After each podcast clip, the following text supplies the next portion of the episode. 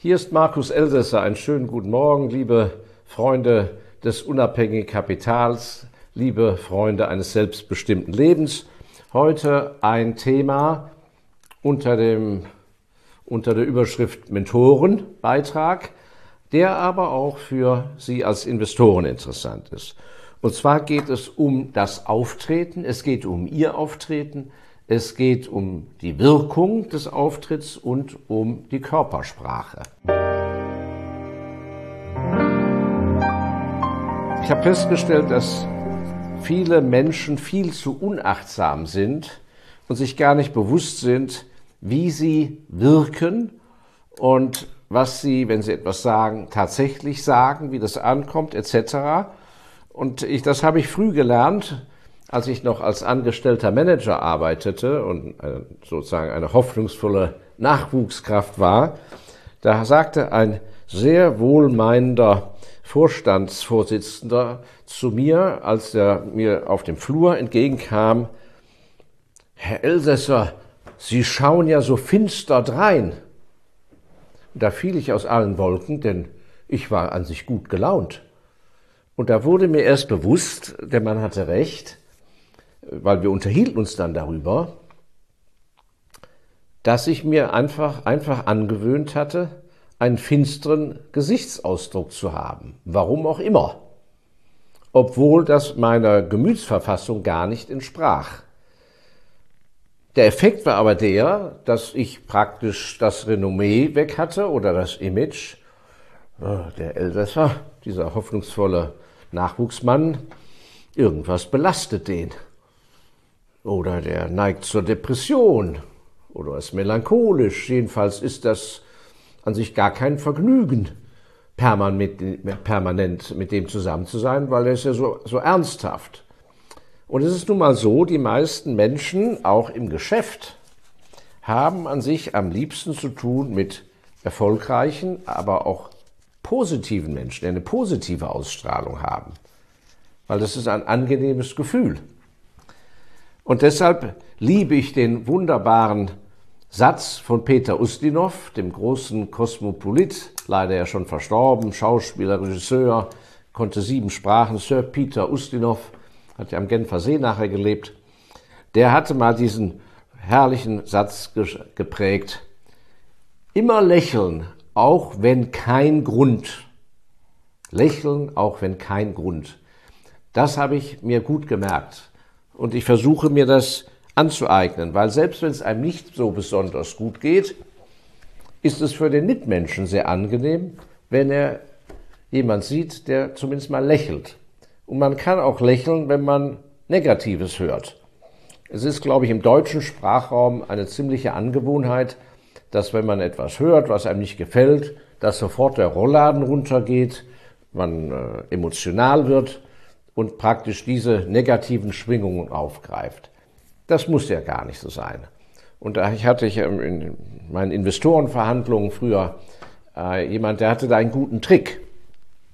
Der hatte sich das angewöhnt, dass äh, wenn, wenn er argumentierte oder versuchte, ein Investment zu verkaufen, wie auch immer, und die Gegenseite hat das also in Grund und Boden abgelehnt dann ist er also nicht zusammengezuckt und hat gesagt, Sauerei, Schweinerei und also das, also das also habe ich ja nicht nötig, mir anzuhören oder das ist, oder hat, der hat auch nicht gleich aufgegeben, der hat dann nicht gesagt, es ist aber schade, sondern der hat gesagt, ja, wissen Sie, Sie müssen das mal von einem anderen Blickwinkel betrachten und hat dabei gelächelt. Und dann kam er nochmal mit seiner Argumentation, die genau, genau konträr war zu dem anderen. Und da kommen wir jetzt zu dem eigentlichen Punkt, warum dieses Thema so wichtig ist, weil in den Verhandlungen und das Leben besteht im Prinzip auch im Privaten aus einer unendlichen Folge von Verhandlungen, von Dealmaking, Dealmaking und so weiter, ist ein Ja noch lange kein Ja und ein Nein ist noch lange kein Nein. Und ich habe die Erfahrung gemacht, je lauter jemand auf den Putz haut und sagt, also wenn, wenn Sie darauf bestehen oder diese Vorstellung, dass wir zehn Prozent Nachlass geben, das wird in unserem Leben hier nie passieren. Und solange ich hier noch der Generaldirektor bin oder der Verkaufschef, ja, das werden Sie bestimmt nicht erleben. Dann sagt der Mann unausgesprochen, dass er Angst davor hat, dass es tatsächlich Ihnen entgegenkommt mit den 10 Prozent. Weil es ist eben so ein, äh, davor hat er, wie gesagt, Angst, also muss er einen richtigen Gorilla da aufbauen, einen, einen Riesendampf.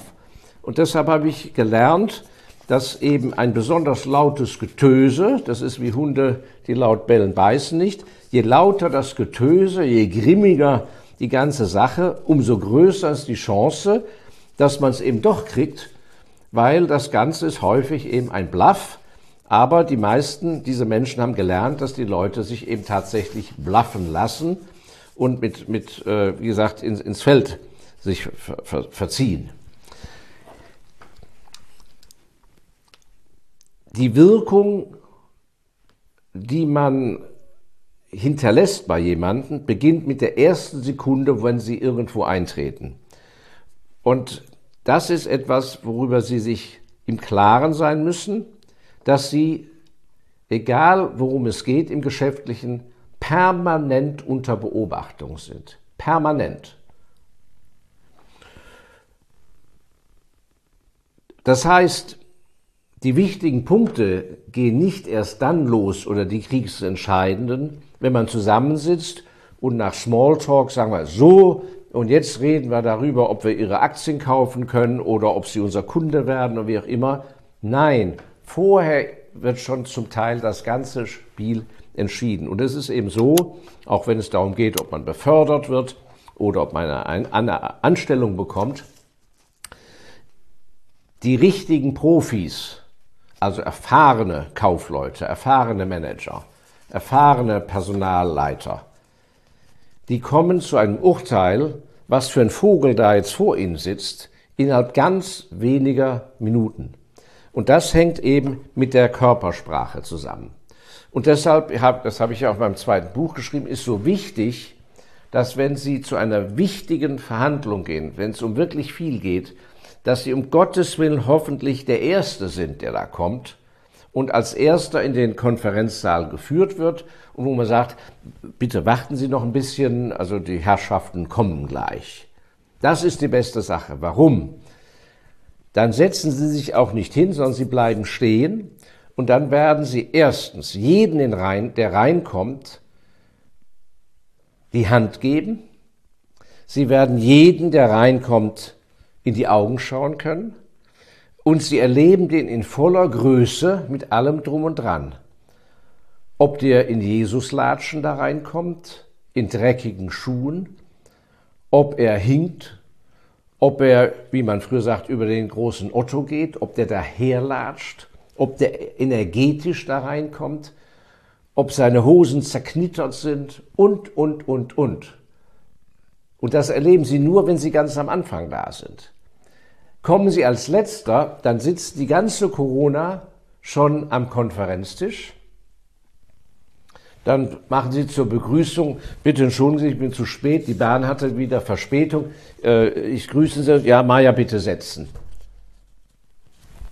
Sie sehen die Leute nur, wie mich jetzt hier, ab Oberkörper. Sie sehen die nicht in Bewegung. Sie können noch nicht mehr richtig einschätzen, wie groß die sind, denn es gibt ja sogenannte Sitzriesen. Das heißt, Sie verpassen, ich würde sagen, Fundamentales, in der Beurteilung, was, mit was für Leutchen haben Sie jetzt zu tun. Und das andere ist, wenn Sie mit dem einen den Menschen nicht persönlich begrüßt haben, dann hat, und wenn Sie ihn begrüßen, sagt er ja ein paar Worte. Das heißt, manche Leute sehen furchteinflößend aus, wenn die aber den Mund aufmachen, haben die eine ganz zarte Stimme oder Piepsstimmchen. Und sie kommen sofort im Ergebnis, um Gottes Willen, der sieht ja aus wie ein Gorilla, ist ein Kätzchen. Das kriegen Sie nicht mit, wenn Sie so spät kommen und am Tisch sitzt und ja auch gar nicht das Wort führt. Dann führt nur der Vorsitzende das Wort.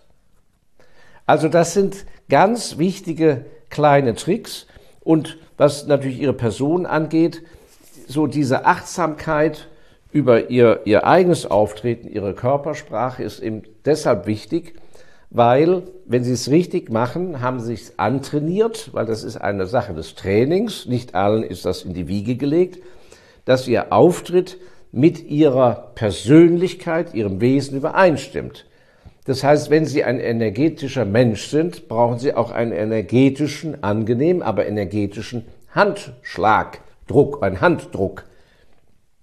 Wenn Sie ein angstfreier Mensch sind, dürfen Sie keinen, keine nasse Hand jemand reichen und die dann auch noch äh, sozusagen äh, ohne jegliche Muskelkraft. Und das kann eben vielen wirklich Kopf und Kragen kosten. Wenn also eine Firma einen dynamischen Nachwuchsmenschen einstellen möchte, muss das Gesamtpaket ja damit übereinstimmen. Und wenn wir da jemand haben, der ist, sagen wir, 35 Jahre alt, erheblich übergewichtig, im Interview schwitzt er wie ein Schwein, ja, schlaffer Handschlag, dann ist der Mann, egal wo der studiert hat, schon bei erfahrenen Leuten, ich würde sagen, unter Umständen unten durch, beziehungsweise muss ganz schön rudern im Fachgespräch und durch alle anderen möglichen Punkte, die Leute überzeugen, dass er dieses Manko ausgleichen kann. Und ich selber mit meinem damaligen Chef, als ich noch bei den Amerikanern gearbeitet habe, habe das mal selber am eigenen Leib erlebt, weil wir gar nicht tief genug recherchierten. Wir haben also jemand gesucht für eine bestimmte äh, Stelle in der Finanzabteilung und waren schwer beeindruckt, weil wir stießen auf einen jungen Mann, wir waren ja eine multinationale Firma, der war deutscher Abstammung, mexikanischer Passport, war in Südamerika aufgewachsen, Amerika studiert, sah gut aus, alles prima. Und wir haben praktisch nur so ein Fachgespräch geführt, ne, zu dritt. Er, mein Chef und ich. Und das klappte gut von der geistigen Wellenlänge, so vom Fachknow-how, von den Ansichten und so weiter. Und mein Chef und ich, wir waren so blöd und haben erstens sind wir nicht mal ein paar Meter mit dem gegangen über den Flur, sondern haben den reinbringen lassen durch die Sekretärin. Da haben wir also gesehen, wie er drei Meter bis zum Stuhl ging und nach drei Metern wieder raus. Und das andere war, was wir nicht gemacht haben, wir haben den nicht mal was schreiben lassen. Wir hatten natürlich nur damals noch auf Papier den gedruckten Lebenslauf.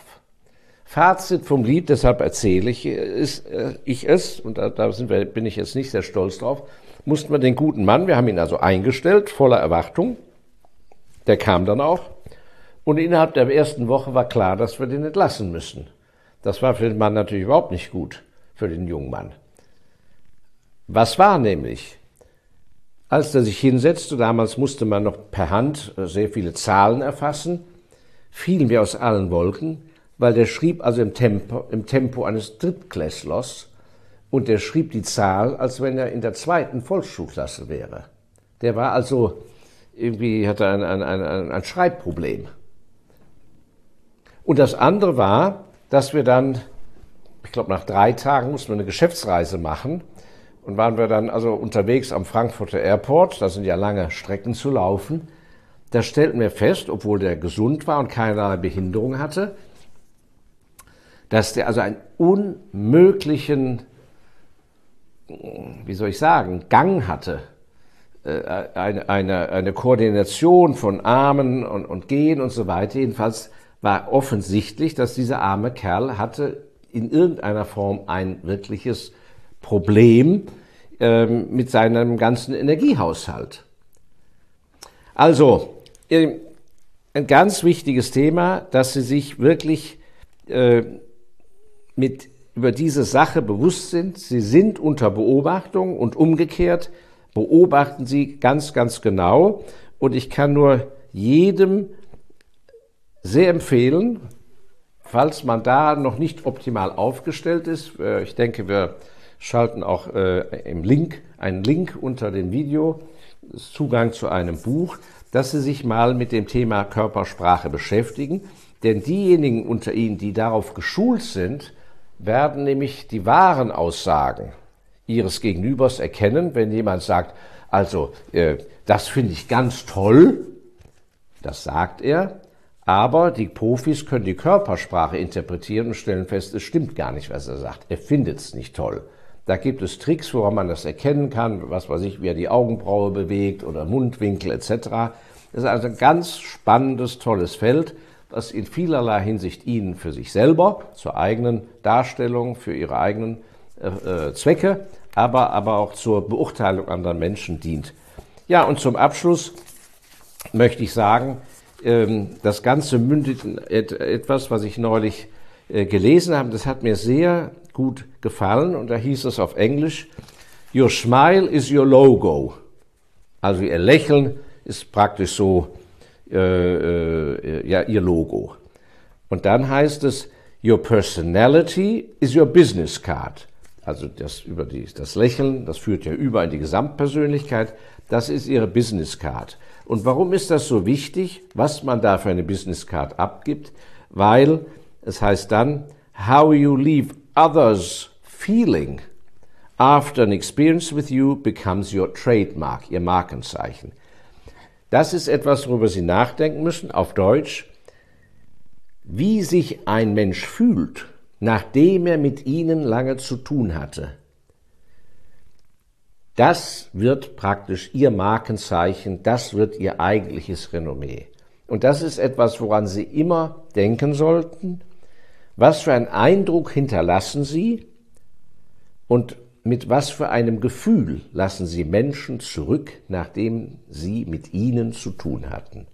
Ich würde sagen, das ist ein ganz tolles Motto für das kommende Jahr und vielleicht sind Sie auf diesem Gebiet ja schon sehr, sehr gut, aber vielleicht rücken Sie das mal ein wenig in den Vordergrund und dann sind Sie vielleicht in der zweiten Jahreshälfte da einen großen Schritt weiter zu diesem letzten Punkt, der mir so gut gefallen hat. Bitte sind Sie so freundlich, wenn es Ihnen gefallen hat, teilen Sie das Video mit Menschen, die Ihnen nahestehen, wo die Gedanken helfen. Und ich freue mich schon sehr auf den nächsten Freitag mit Ihnen. Vielen Dank, Ihr Markus Gläser.